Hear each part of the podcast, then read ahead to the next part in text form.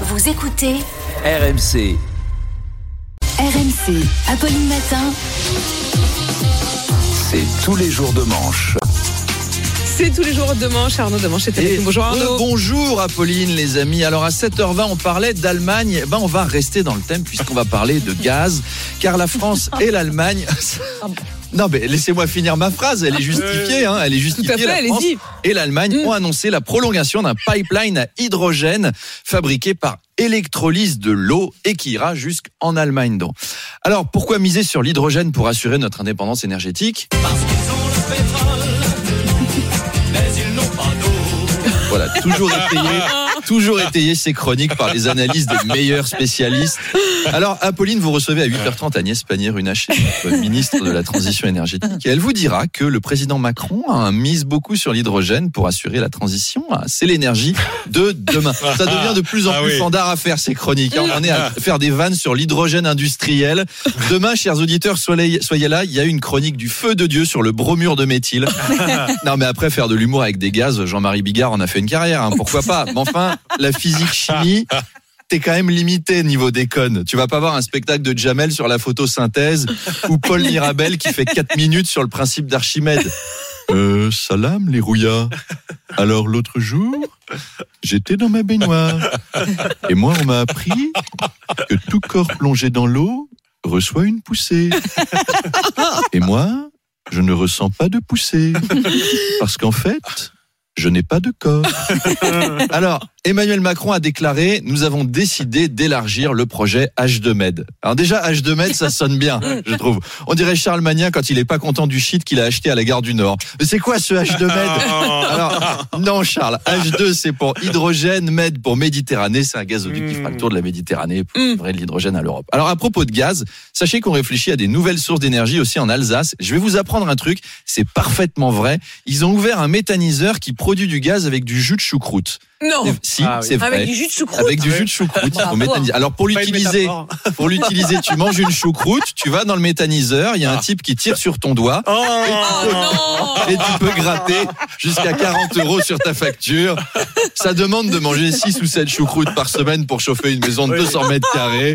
Faut avoir un bon coup de fourchette, mais ça existe. Mais c'est vrai que tu te chauffes mieux si t'es euh, Manu que si t'es Paul Mirabel. Arnaud, nos auditeurs ont été très choqués par une histoire. Il y a un Oui. chat qui a été écrasé volontairement par un train, gare Montparnasse, sous les yeux de sa propriétaire de 15 ans. La fondation 30 millions d'amis a porté plainte hier. Oui, alors le chat s'est échappé de sa caisse, s'est réfugié sous le train et sa propriétaire a demandé l'aide à la SNCF pour le récupérer et la SNCF a répondu qu'elle allait démarrer le train quand même pour qu'il arrive à l'heure. Et elle a donc écrasé le chat sous les yeux de sa petite propriétaire. C'est épouvantable. Ils sont fous à la SNCF. C'est bien la première fois que ça vous dérange qu'un train arrive en retard, les gars. Avec les grèves, les trains roulent pas 9 fois sur 10. Les trains roulent pas quand il y a deux feuilles mortes. On pouvait patienter 5 minutes pour un chat vivant. Je pense que cette histoire nous a tous marqués parce qu'elle symbolise bien l'époque. On est tous des chats, on se sent un peu fragile, on se réfugie où on peut. Et ce monde nous roule dessus sans le moindre état d'âme. Dites-nous ce que vous en pensez en commentaire. Franchement, c'est intéressant. L'histoire était sur toutes les chaînes info, même sur CNews. Le chroniqueur Philippe Bilger s'est exprimé. Écoutez, j'ai reçu beaucoup de messages pour me demander s'ils allaient bien. Mais je ne suis pas un chat. J'ai juste la voix du chat dans Pipi et Gros Minet. Je n'ai pas été écrasé. De toute façon, sur CNews, personne ne s'écrase jamais. Ben, justement, c'est un des problèmes qu'on doit résoudre aussi. Arnaud, il y a Madonna qui est donc de retour sur scène à 64 ans. Les places se vendent tellement vite qu'une troisième date à Bercy a été ouverte. Non. Hein Eh oui. Alors Eh Emmanuel, oui. il est content. Ah, il est content. Vous allez y aller, Manu?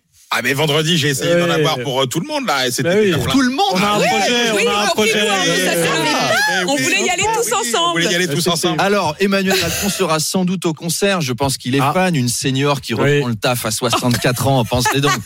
Il y aura de la pyrotechnie, des chorégraphies incroyables. Elle tient encore très bien. Euh, D'ailleurs, j'ai trouvé un peu maladroite la formule du Figaro, authentique.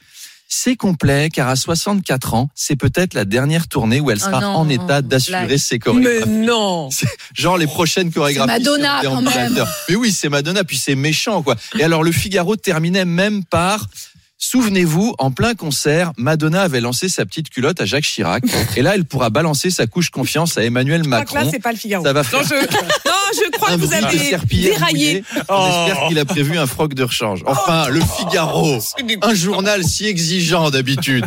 Non, mais c'est fantastique d'arriver de faire des chorégraphies de cette difficulté à 64 ans. Dites-vous que Elisabeth Borne a 61 ans, par comparaison. Et on ne l'imagine pas faire du twerk sur Like a Virgin en léchant une batte de baseball. Alors Manu aimerait bien voir ça, je suis sûr, mais Elisabeth Borne ne peut pas le faire. Et pourtant, elle est plus jeune que Madonna. Ça me donne envie de faire un petit jeu. On va jouer à qui est le plus vieux. Ah, j'adore. Ah, j'adore les jeux. On y va. Prêt Ok. Brad Pitt ou Jean Castex Euh, Brad ah, Pitt. pareil. Non, on m'a dit que c'était le même âge, c'est un truc de fou. Non, c'est Brad Non, Pitt qui est plus vieux. Oh non sûr, Mais oui, mais si, ça se voit. Bruno Le Maire ou Johnny Depp Johnny Euh, Depp. Non, Bruno. euh, Ah, Ah, je- ah, je- c'est euh, Charles qui a raison, c'est Eh oui. c'est- c'est Johnny Depp. Et un D'accord. dernier, Manuel Bompard ou Scarlett Johansson Ah, c'est dur. ça. Ah non, Manuel pas. Eh ben non. Eh ben non. Mais non. Scarlett Johansson est plus vieille. Tout dernier, tout dernier, Benjamin Duhamel, Timothée Chalamet.